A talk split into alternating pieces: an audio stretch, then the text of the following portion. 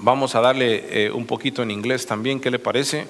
Para que así eh, usted aprenda otras palabritas más. Amén. Hebreos capítulo 12 y el versículo 28 al 29. Cuando lo tenga puede decir un fuerte amén. Hebrews chapter 12, verse 28 through 29. Dice la palabra de Dios, así que recibiendo nosotros un reino inconmovible, tengamos gratitud. ¿Tengamos qué? Fuerte, tengamos gratitud.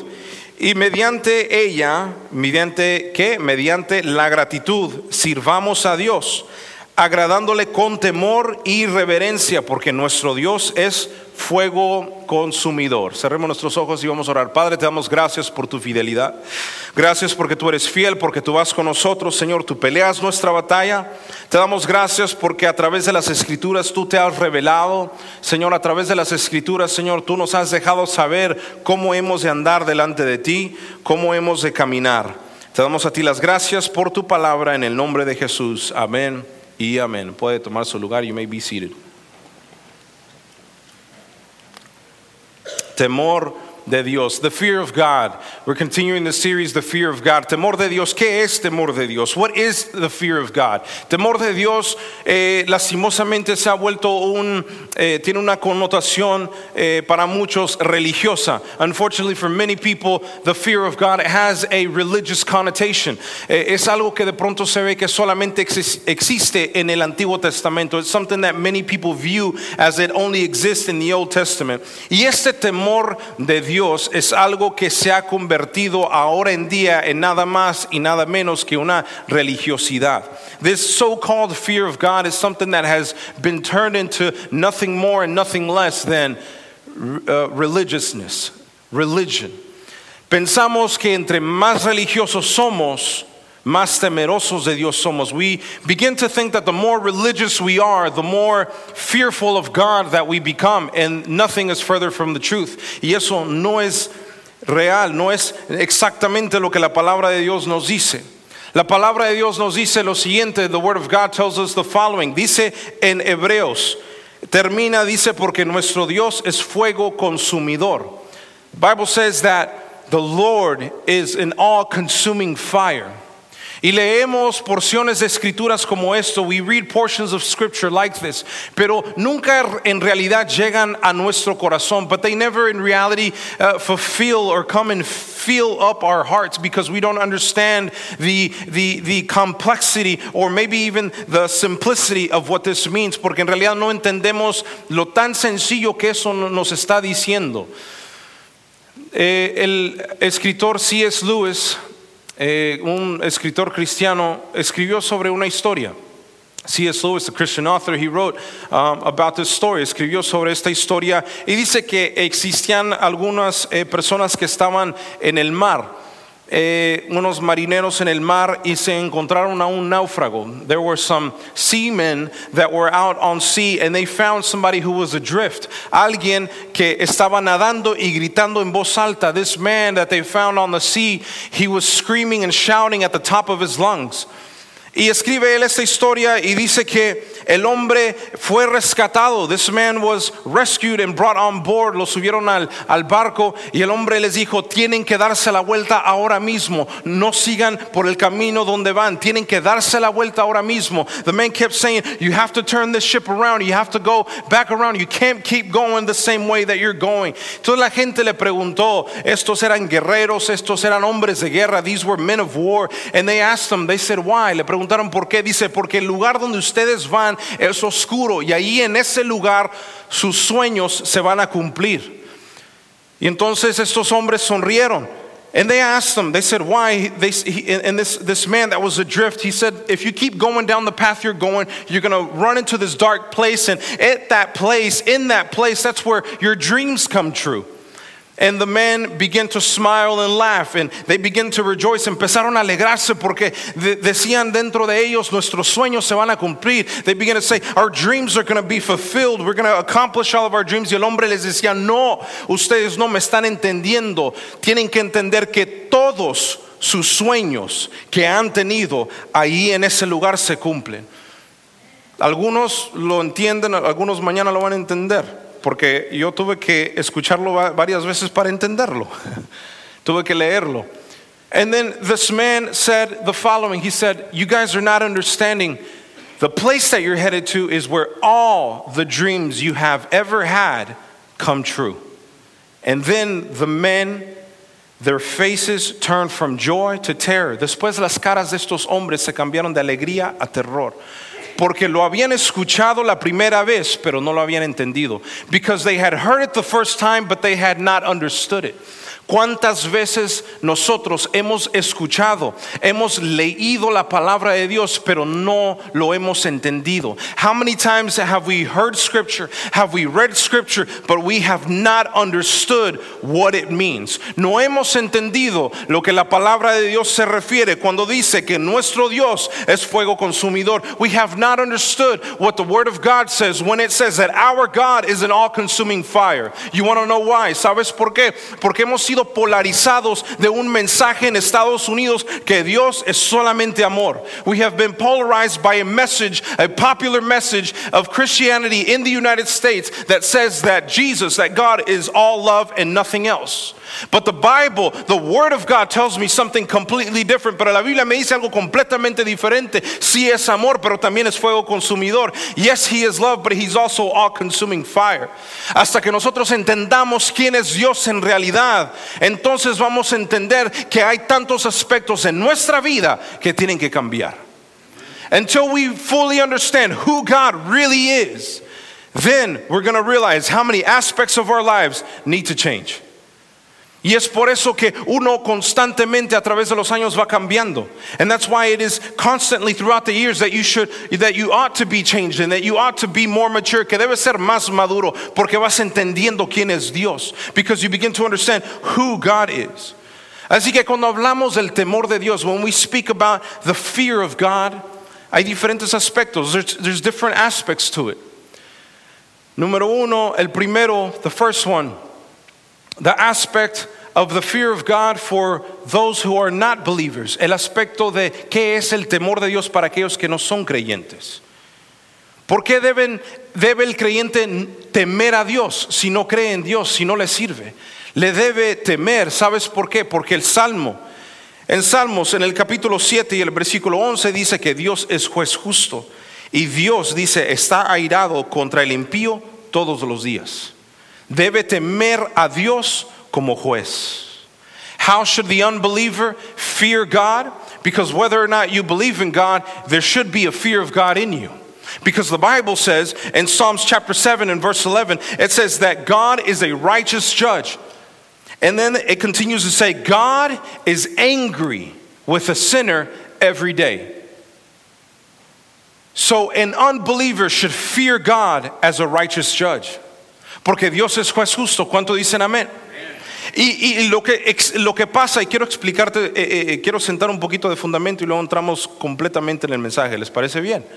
Así que si quiere tomar notas, tome notas. Este, pero necesito que nosotros podamos despegar el mensaje desde este aspecto, desde este punto.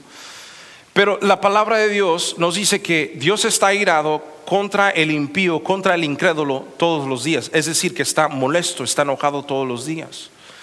Porque una persona que no sirve a Dios no puede estar en paz con Dios, no tiene paz para con Dios. A person who does not serve Christ, who does not serve God, has no peace with God. Por eso es imposible que una persona que no es creyente, que no asiste ni a la iglesia, diga, Dios está conmigo y yo estoy con Él, estamos en paz. No estás en paz. Porque la palabra de Dios dice lo siguiente, en Romanos en el capítulo 5, el versículo 1, dice, justificados pues por la fe, tenemos paz para con Dios por medio de nuestro Señor Jesucristo. Es decir, cuando nosotros somos justificados y damos nuestra vida a Dios, entonces entramos en paz en esta relación con Dios. Sin antes de eso no hay paz. No estamos a paz con Dios. Por eso el impío debe temer a Dios. Before we enter into this relationship with God, there is no peace between God and us. We have no peace in this relationship that we that we call relationship with God because the Bible tells us in Romans in chapter 5 and verse 8, it is until we receive Jesus, uh, until we receive this righteousness through faith that we have peace with God. Until then, you have no peace. Until then, you are an enemy of God. Hasta entonces tú eres un enemigo de Dios. Entonces ahora el siguiente aspecto, the next aspect. How should the believer fear, fear God? ¿Cómo debe el creyente entonces temer a Dios? No es tanto de miedo, sino que ahora es una reverencia, es un respeto a Dios. ¿Cuánto dicen amén? Ahora tememos a Dios como Padre. Now we fear God as a father. Now we fear God as in respect, as reverence. Tenemos eh, eh, cierta valorización hacia quién es Dios. Honramos a Dios. Lo tenemos en alta estima. We honor God. We value who God is. Because until we can value who God is, we have to first understand who God is. No podemos valorizar a Dios sin que antes conozcamos quién es Dios. Amén. Entonces, ¿cómo tememos o por qué digo que debemos de temer a Dios como Padre? Why do I say that we ought to fear God as a Father? When we hear all, all the time that, that God is a loving Father, siempre escuchamos que Dios es un Dios amoroso, un Padre amoroso. Entonces, ¿por qué debo temer yo a Dios como Padre? ¿Sabes por qué? Por lo siguiente. ¿Usted alguna vez ha visto en los medios sociales, have you ever seen on social media, una persona que de pronto queda embarazada y luego dice, gracias a Dios que ahora tengo quien me va a amar? Un bebé. Dice, oh, thank God, now I have somebody that's going to love me for the rest of my life and it's a baby. El bebé no sabe amar. A baby doesn't know how to love. El bebé lo único que sabe hacer es pedir comida, vomitarse, hacerse el baño, llorar, pedir, comer, dormir. A baby doesn't know how to love. All a baby knows how to do is throw up, cry, not sleep, sleep during the day, not sleep at night. That's what a baby knows how to do. A baby doesn't know how to love. Ahora bien, ¿qué es lo que pasa? Entonces, ¿cómo llega este bebé a amar a sus padres? How does this baby come to love their father, their mother? Ese amor es desarrollado con el tiempo. That love is developed throughout the, the years. Porque primero se valoriza al padre, a la autoridad, por causa de temor. ¿Sí o no? Usted se puede acordar, un- alguna gente está así como que esto no es bíblico. Mire, cuando usted era pequeño, Usted puede decir, mi papá nunca me dio un abrazo, mi papá nunca me dijo que me amaba, nunca me, nunca me dieron nada para Navidad. Es más, nosotros teníamos dos vestidos, para uno íbamos a la escuela y para el otro trabajábamos. No teníamos ni cinta, no teníamos ni zapatos. Yo conozco las historias. Gracias a Dios por el sacrificio que ahora yo sí puedo tener cintas en los zapatos. Amén. Eh, eh, este, no estoy minimizando eso. Lo que le estoy diciendo es que existe gente que sus papás, sus padres nunca le demostraron amor. Pero pregúnteles ahora, si o no usted ama a su padre, a su madre. Sí, hay una valorización, pero todo comenzó de qué? De temor. Ah, es va a llegar el papá, no todos nos sentamos. Eh, asegúrate que todo esté limpio porque llega tu papá, asegúrate. Y había un cierto temor, pero había un respeto. Cuando no hay temor de Dios, es imposible que tú aprendas a amar a Dios. When there is no fear of God in you, it is impossible for you to even say that you love God. Because you have not known who God is, porque no has conocido quién es Dios. Hemos conocido a un Dios que sí es misericordioso. Hemos conocido a un aspecto de Dios. We've known an aspect of God, but we have not known fully who God is. Hasta que nosotros podamos entender o tener un conocimiento bíblico de quién es Dios, hasta entonces vamos a entender qué es el temor de Dios. Until we have a, a- a biblical knowledge of who God is, until then we will be able to know what the fear of God is. Pero me atrevo a decir que hay tanta gente que no sabe y, y cae eh, cada domingo, cada miércoles, cada vez que adoras a Dios, caes en nada más y nada menos que idolatría. ¿Sabes por qué? Porque no hemos tomado el tiempo para conocer quién es Dios. Entonces los domingos por la mañana, ¿quién es que adoramos? A un Dios de nuestra imaginación. Porque hasta que nosotros no tengamos conocimiento bíblico de quién es Dios, lo único que tenemos es la imaginación.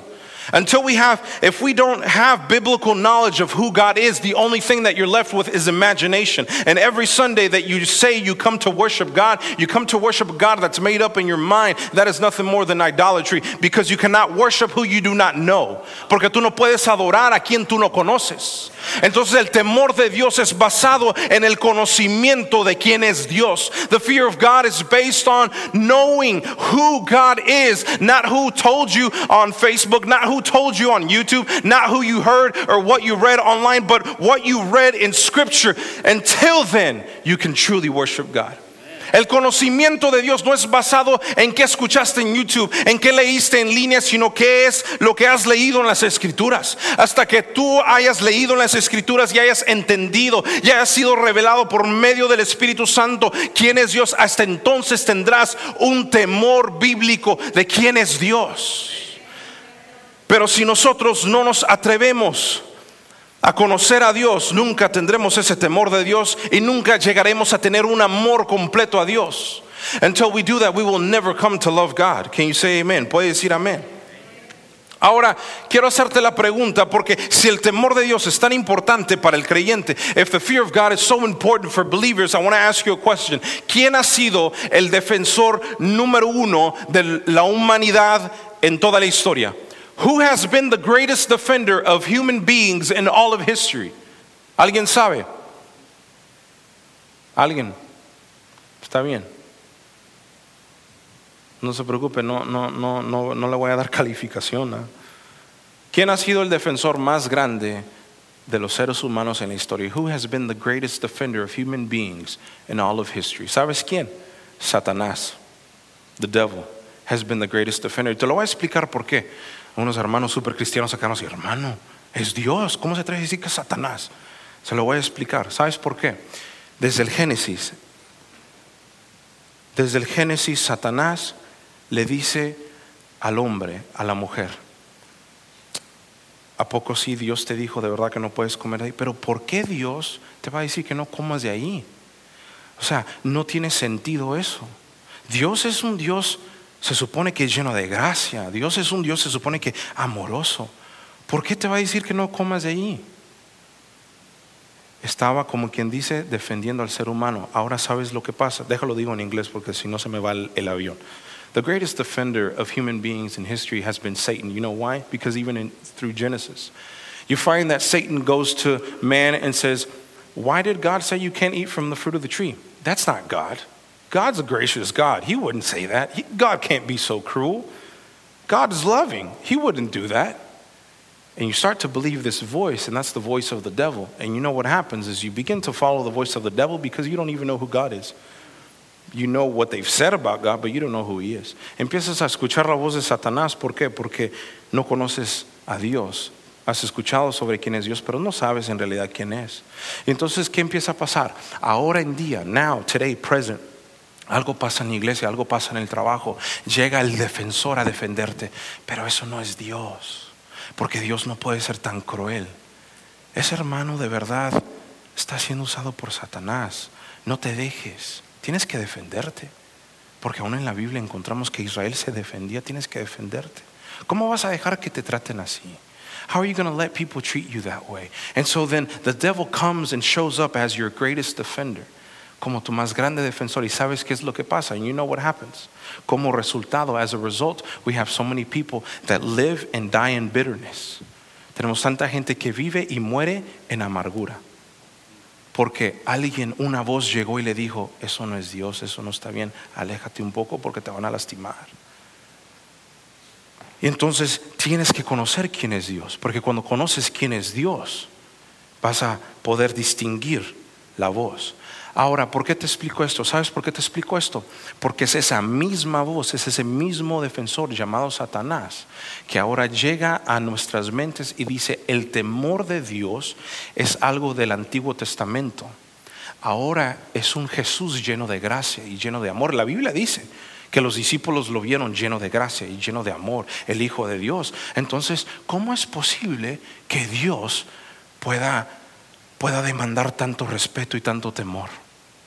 How is it possible that the same voice of the enemy comes to you and begins to say, the fear of God is only an Old Testament thing? Now you have Jesus.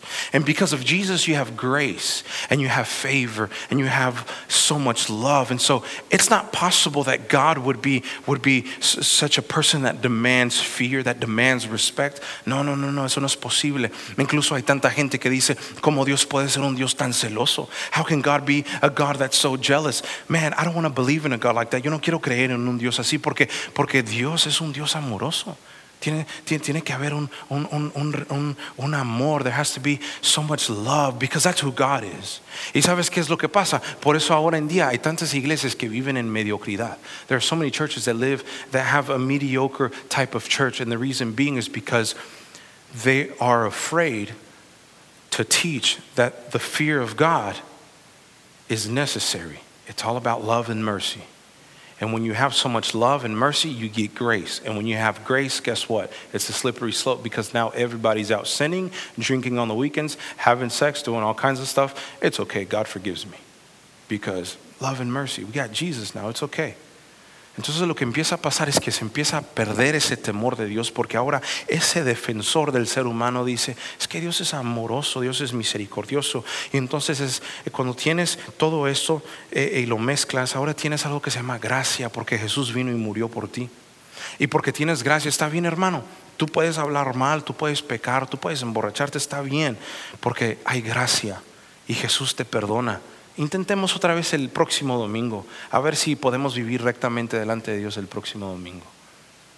Entonces así comienza el defensor de la humanidad a moverte y empezamos a perder el temor de Dios. Y es el temor de Dios que vemos en el Antiguo Testamento y aún lo vemos más en el Nuevo Testamento. And it is the fear of God that we see in the Old Testament, but we see it more in the New Testament. El temor de Dios. ¿Por qué es importante el temor de Dios? Why is the fear of God so important? You want to know why? ¿Quieres saber por qué? Porque entre más conocemos quién es Dios por las escrituras, más reverencia le vamos a tener. Y cuando le tenemos más reverencia, lo que empieza a pasar es que nuestra mentalidad empieza a cambiar. When we get to know God through scriptures, we begin to know who he truly is and we have more reverence and respect. And when that begins to happen, our mentality begins to change. Mira lo que dice la palabra de Dios en Proverbios en el capítulo 1 y el versículo 7. Dice, el principio de la sabiduría es el temor a, a Jehová. Proverbs chapter 1 verse 7 it says the beginning of wisdom is the fear of the Lord. ¿Por qué entonces hay tanta gente que se cree tan sabia en su propio entendimiento? Why then are so many people so wise in their own opinion? En su propia opinión. ¿Por qué? Do you want to know why?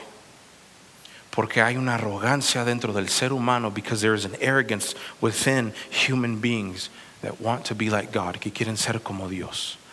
Y es por eso que la palabra de Dios dice, humillaos pues bajo la mano poderosa de Dios.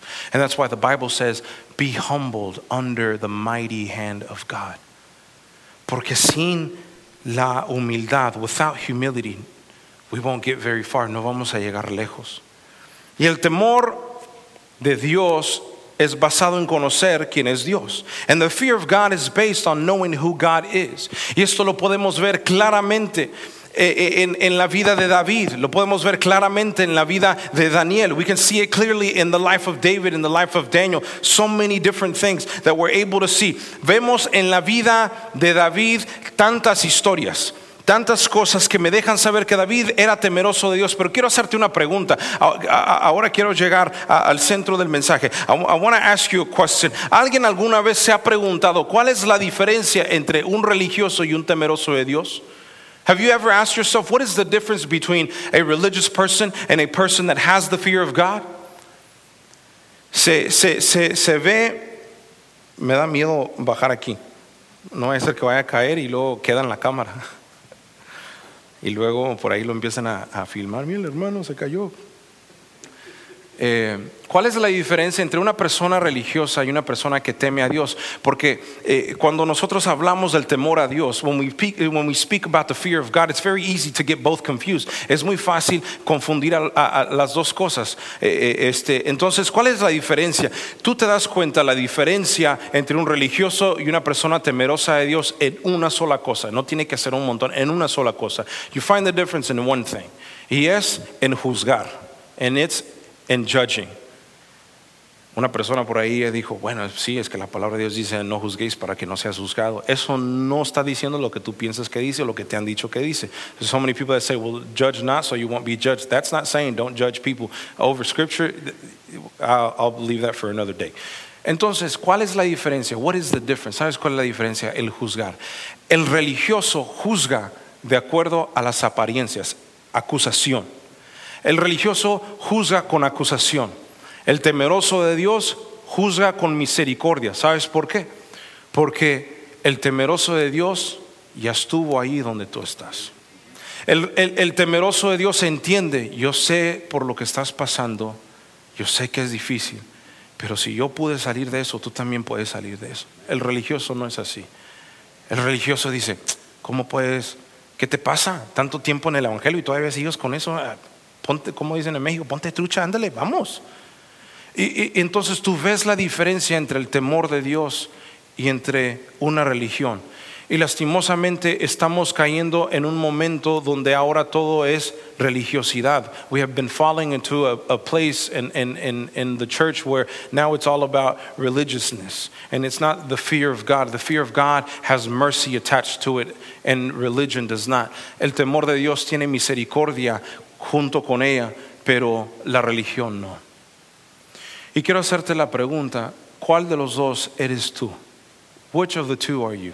Hay gente que conoce las escrituras, pero eso no significa que tú eres temeroso de Dios. Los fariseos conocían las escrituras, pero eran los más religiosos que existían. Ah, tú lastimaste a mi familia, yo no te hablo. Tú lastimaste, tú le dijiste eso a mi mamá, ya no te voy a saludar. Tú es una persona religiosa. Usted sabe, nuestra familia, la familia pastoral, cuántas cosas hemos sufrido o vivido más bien, vivido a través de los años y cuántas excusas yo como Arelí, como Sergio, como hijos de los pastores tenemos para decir, a la iglesia no voy, ahí por los hipócritas. Tenemos excusas, podemos decirlo, pero ¿sabes por qué no lo decimos? ¿Y sabes por qué todavía seguimos en pie buscando de Dios? Porque hay un temor de Dios. Y ahora lo que ha pasado es que es lo siguiente, es que dentro de la iglesia existe toda una generación que no conoce lo que es el temor de Dios, pero conoce lo que es religión. Y te lo explico por qué. Porque tú como padre fuiste salvo, recibiste la misericordia de Dios. Y ahora tus hijos, lo que ellos viven es resultado de la bendición de Dios. Nunca les ha hecho falta nada. Nunca les ha hecho falta absolutamente nada, tienen todo. Y ahora no te conocieron cuando eras borracho, no te conocieron cuando llegabas y dabas golpes y pegabas y hacías hoyos en las paredes, no te conocieron. Ahora conocieron al cristianito, amén. Ahora conocieron a la hermana cristiana, a la que, a la que no grita. Amén, hermanas. Amén, gloria a Dios. Una hermana por ahí se codea con el esposo. No, ya, ya, ya en el mes de diciembre ya no vamos a gritar, es el mes de Navidad, hombre. Y entonces esta generación que nace en la iglesia lastimosamente no conoce muchos de ellos el temor de Dios.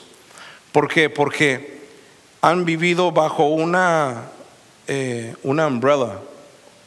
¿Cómo puedo decir umbrella en, en español? Un paraguas, una sombría. Han vivido bajo una sombría han vivido bajo un paraguas donde por la misericordia de Dios, por, por el pacto, por el trato que Dios tiene con tus padres, a ti no te llega mal.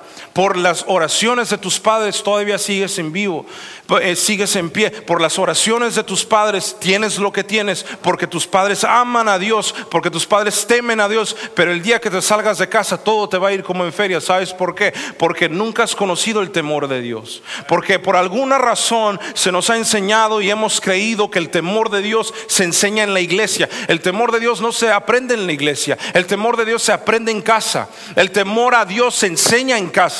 Por eso la palabra de Dios dice en Deuteronomio, estas palabras, estos mandamientos se las repetirás a tus hijos cuando andes por el camino, cuando andes por la calle, cuando andes por la tienda, cuando estés en el carro, donde quiera que tú andes, le repetirás estas palabras a tus hijos. ¿Cuáles palabras? El mover de Dios, los testimonios de Dios, lo que Dios hace, los mandamientos de Dios, lo que dice la palabra de Dios, se las repetirás a tus hijos.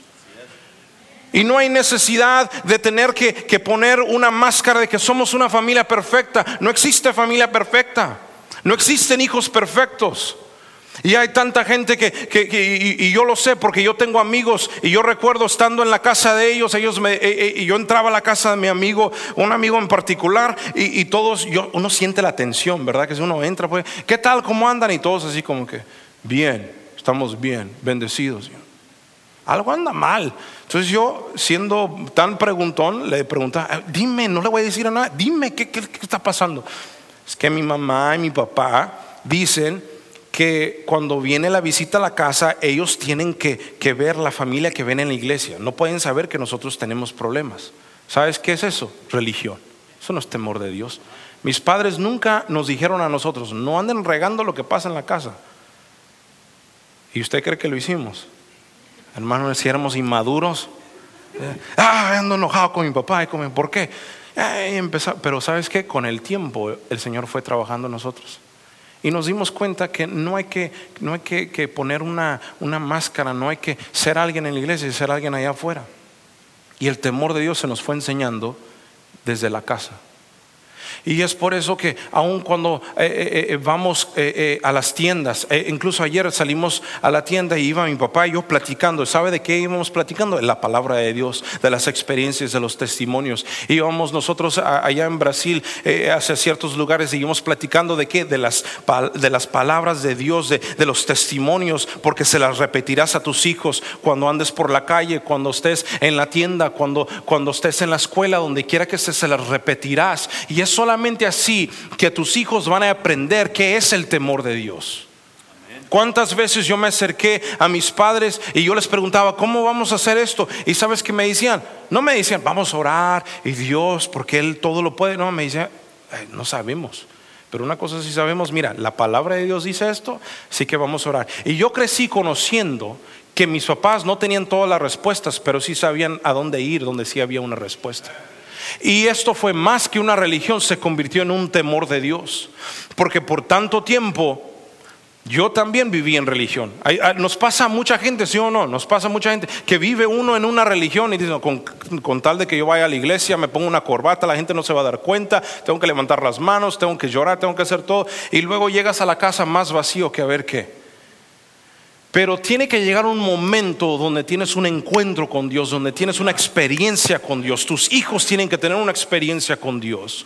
Y, lastimosamente, y le doy gracias a Dios por el mover del Espíritu Santo que, que, hay dentro de la juventud, pero hay muchos padres que solamente dependen de eso. Imagínate que tus hijos vengan a llenarse los miércoles al grupo de jóvenes y después al día siguiente o aún esa misma noche llegan a casa y se siga platicando de lo que está sucediendo todos los días, lo que está pasando. Y me preguntaban en Brasil, ¿cómo haces para que los jóvenes lleguen? ¿Qué cosas divertidas haces? ¿Qué entretenimiento tienen? Y me las quedo viendo y les dije, nada. Digo, ¿cómo que nada? ¿No salen por ahí? No. Eh, ¿Van a un partido? Tampoco, porque está haciendo frío y, y, no pueden ver a las estrellas de Filadelfia jugar fútbol los domingos. Entonces, este, no, no salimos. Entonces, ¿cómo llega tanto joven? Y les dije, ¿sabes por qué? Porque han tenido un encuentro, una experiencia genuina con el Espíritu Santo. Ellos llegan por el Espíritu Santo, el Espíritu Santo los atrae.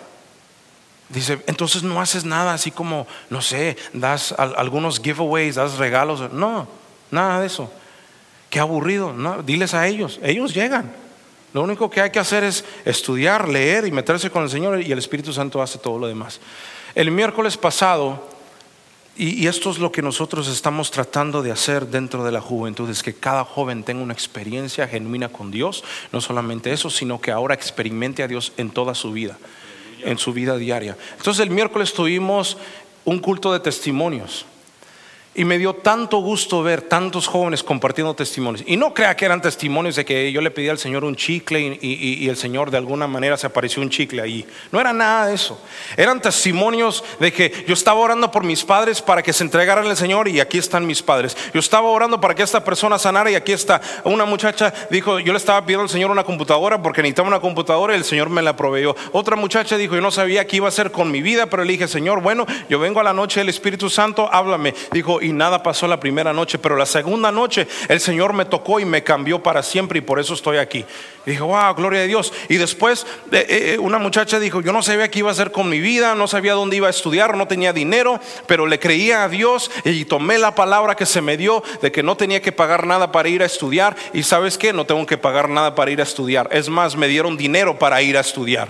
Todo está pagado. ¿Por qué? Porque cuando tú enseñas a tus hijos a experimentar a Dios todos los días, de que Dios no es, no es un tema de solamente los domingos en la mañana, sino que lo experimentas todos los días, es por esa razón que tus hijos van a seguir buscando de Dios. Es por lo que Dios hace en sus vidas, es por quién es Él en sus vidas, que tus hijos se van a mantener firme en la fe. ¿Y sabes qué es lo que ha pasado? Yo crecí y de toda mi generación solamente hay como tres o cuatro jóvenes que todavía siguen. ¿Y sabe cuántos jóvenes teníamos en aquel entonces, de mi generación? Digo mi generación. Como unos 30, 35. Y de todos esos, si acaso cuatro todavía siguen en pie. ¿Sabes por qué? Porque eran pocos los que aprendieron a temer a Jehová. El temor a Dios se enseña en casa. El temor a Dios se enseña en casa, pero para que eso se enseñe y tus hijos puedan aprender, el temor de Dios debe existir en tu vida también. No puede ser, hey, ya, levántate, vámonos. De gritos y vámonos para la iglesia, porque tú sabes, si no vas a la iglesia estás para el infierno. Así no funciona eso. No es de miedo, es enseñarle quién es Dios. Es quién es Dios. Amén. Yo durante este viaje me pude dar cuenta de algunas cosas y, y me llamó tanto la, la- la- atención. Este, ah, una- un- uno de los días que íbamos manejando, eh, ya veníamos de la iglesia y mi papá, eh, eh, el pastor pudo predicar y, y ayudamos a orar y todo. Yo venía muy contento y le dije, soy muy contento que pudimos ministrar juntos. Y me dice, sí, ¿verdad? Dice, ¿cómo es Dios? Lo que Dios nos permite hacer. Entonces me acordé de un momento en, mi vida cuando yo no estaba viviendo bien delante de Dios. Y, y- y él lo sabía, mi mamá lo sabía, y yo llegaba por allá y me sentaba y me iba. Y me acuerdo de un momento que me dijo mi papá, me dijo el pastor, me dice, mira hijo, Dios en cualquier momento te puede quitar la vida. Yo dije, ajá. Dice, no dejes y no permitas que algo pase mientras tú vives en esta situación. Arrepiéntete. Porque si llegas a morirte en esta situación, no vas a vivir una eternidad con Cristo. Y me dio un abrazo y se sentó. Y a mí me dejó todo así. Y me di la vuelta y me subí al carro y me fui. Y yo me acuerdo que yo me fui y ese día llegué a la casa, me arrodillé y, me, y empecé a llorar. dije, Señor, por favor, ten misericordia de mí. Ayúdame a cambiar. Yo, yo no puedo. No puedo. Ayúdame a cambiar tú porque yo no puedo. ¿Tú sabes cuánta gente, eh, de, pronto también tus hijos están con un deseo profundo que quieren cambiar, quieren servir a Dios? Pero por temor o miedo a qué van a decir de ellos, a qué van a pensar mis papás, no le dicen nada. Entonces yo me acuerdo que mi- mi- mis padres me dijeron, te teníamos por acá, ahora estás por acá. Y digo, bueno, pues prefiero estar en el suelo y ser honesto y ser real y que ustedes sepan quién soy y poder ir al- al cielo que estar por acá y vivir toda una mentira. Y entonces recuerdo que desde ese día todo comenzó a cambiar en mi vida, pero la palabra de Dios dice que el pecado se corrige con, ¿con qué? Con misericordia y con verdad. Tienes que hablarle a tus hijos, tienes que ser honesto con tus hijos. Ya quiero terminar. Amén. Solo unos 5 o 6 minutos. Ahora quiero preguntarte, ¿qué es lo que produce el temor en nuestras vidas? ¿Qué es lo que produce el temor? El temor en nuestras vidas es más que religión, el temor de Dios es mucho más que eso. Estábamos nosotros en, en la última noche de la cruzada y esto es la religión a lo máximo. Estábamos allá predicando, orando por la gente, cantando alabanzas al Señor Y como estaba muy húmedo, muy, muy caliente, subí a la casa para ir a cambiarme y en eso pasé eh, y vi las puertas abiertas de, de la iglesia. Y esta iglesia se supone que es la iglesia que iba a apoyar este evento, pero cuando pasé y vi las puertas abiertas, vi que todos estaban en un culto de oración. Fui y me cambié y no pensé nada. Cuando, cuando pasé de regreso, volteé y escuché la oración que decía, oh Señor, salva las almas, Señor, traiga las almas. Yo dije, esto es religión a lo máximo. ¿Sabes por qué? Acá están pidiendo que el Señor salve las almas, trae las almas y acá abajo están las almas. La religión lo que hace es que mientras se están alcanzando las almas, la religión no se quiere ensuciar, no se quiere embarrar. Si tú vas a rescatar a alguien del lodo cenagoso, ¿sabes qué pasa? Te vas a ensuciar un poco. Porque nosotros estábamos allá abajo y no les dijimos, aquí no se permite tomar. Las familias inconversas traían su mesita y ¿sabe qué? Como buen latino, ¡pum! Su seisito de cerveza ahí a sentarse. Estaban tomando. Gloria a Dios, ah, qué bonito, ah, sí, qué bien. Pero estaban escuchando la palabra de Dios. Mientras había otra iglesia enfrente teniendo culto. Entonces mi primo y yo fuimos a la iglesia y ellos también, Dios va a salvar a este pueblo, Dios va a salvar a esta nación. Mientras todas las iglesias estaban en su culto, no querían acercarse acá porque allá hay cerveza, ahí están fumando, ahí está, allá hay gente sin, sin, sin, sin camisa, ahí no, ahí es pura perdición, no, no, no, ellos tienen que venir a salvarse aquí a la iglesia. Eso es religión a lo máximo. No hay temor de Dios. El temor de Dios te lleva a hacer cosas que tú jamás pensarías que ha- harías en tu vida. ¿Cuánto dicen amén?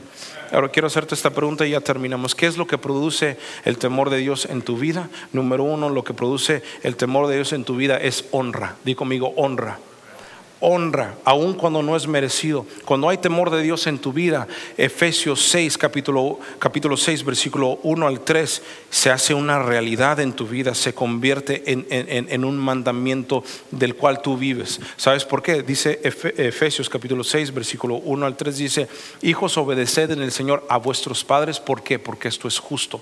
Honra a tu padre y a tu madre, que es el primer mandamiento con promesa para que todo te vaya bien y seas de larga vida sobre la tierra.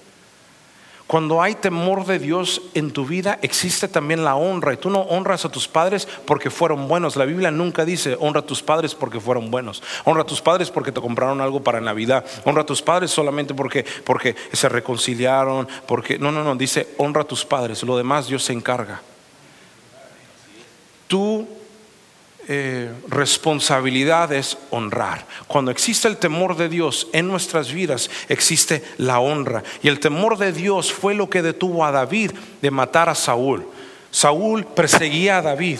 Y entonces dice la palabra de Dios de que Saúl se metió a una cueva y David lo vio y fue David. David, ya Saúl había sido desechado de Jehová, ya David había sido ungido, ya David tenía la promesa para entrar al palacio. Lo único que tenía que hacer David era matar a Saúl, pero porque había temor de Dios en su vida, sabiendo lo que ya era de él, porque la Biblia dice que ya Dios le había dado el reino, se lo había entregado en sus manos. Aún David fue y no fue capaz de matar a Saúl, sino que cortó un pedazo de, de- de- de- su ropa, de su manto.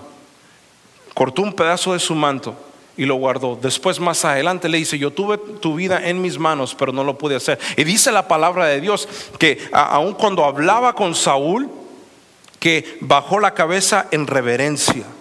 ¿Por qué? Porque había temor de Dios en su vida. El temor de Dios te lleva a honrar. El temor de Dios te lleva a hacer lo correcto delante de los ojos de Dios. Sabiendo que Él tenía que estar ya en el palacio siendo rey, el temor de Dios te lleva a hacer lo que es correcto delante de Dios. Y es la honra lo que, lo que te lleva a cambiar tu actitud. Es el temor de Dios lo que lleva a cambiar tu actitud. Estábamos en la última noche de la cruzada y había un hermano dirigiendo la alabanza. Y Joel y yo estábamos tomando fotos y, viendo. Y, este, y de repente pues yo grabé también y dije, ah, lo voy a subir al Instagram de la iglesia para que los hermanos vean. Entonces le pregunto a mi amigo, le digo, "Ey, ¿cuál, ¿cómo se llama este hermanito? Me dice, se llama Matos. ¿Qué nombre más feo? Entonces le digo, ok, Matos, dice nacimiento, ok, en Matos nacimiento y lo subí. Después, este, ya cuando terminó de subirse, Joel y yo estábamos viendo, y este hombre tiene más de un millón de seguidores en Instagram. Yo dije, a lo mejor es famoso, ¿verdad? Y digo, bueno, quién sabe, pero todos los niños estaban cantando sus canciones. Cuando terminó de cantar, todos corrieron a tomarse fotos con él. ¿Sabe quién no corrió a tomarse fotos con él? Yo y Joel, porque no sabíamos quién era.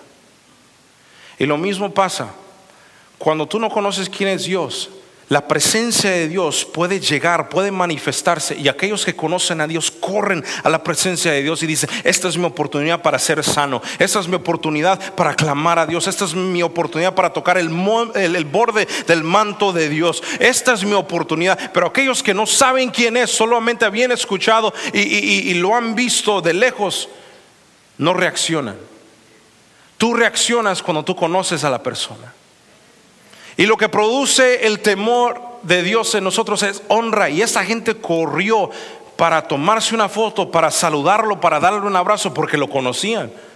Pero los que no lo honraron, no hicieron eso, fuimos nosotros, no sabíamos ni quién era. Número dos, ¿qué es lo que produce el, temor de Dios en nuestras vidas? Santidad. Mira lo que dice 2 de Corintios capítulo 7, versículo 1. Dice, así que amados, puesto que tenemos tales promesas, limpiémonos de toda contaminación de carne y de espíritu, perfeccionando la santidad en el temor de Dios. La santidad llega a perfeccionarse, la santidad llega a completarse en el temor de Dios.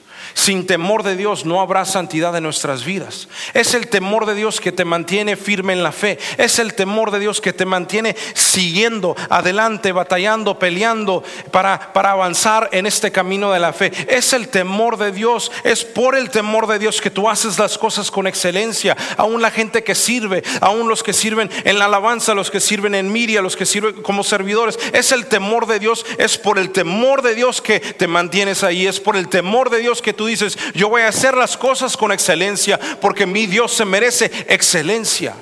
Y rápido te puedes dar cuenta quién valoriza a Dios y quién no lo valoriza.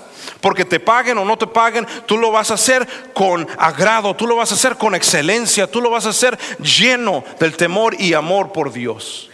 Y el temor de Dios te lleva a la santidad porque no es por miedo, sino por respeto que dices, yo me alejo de esto, dice la palabra de Dios, que nos limpiemos de toda contaminación de carne y de espíritu.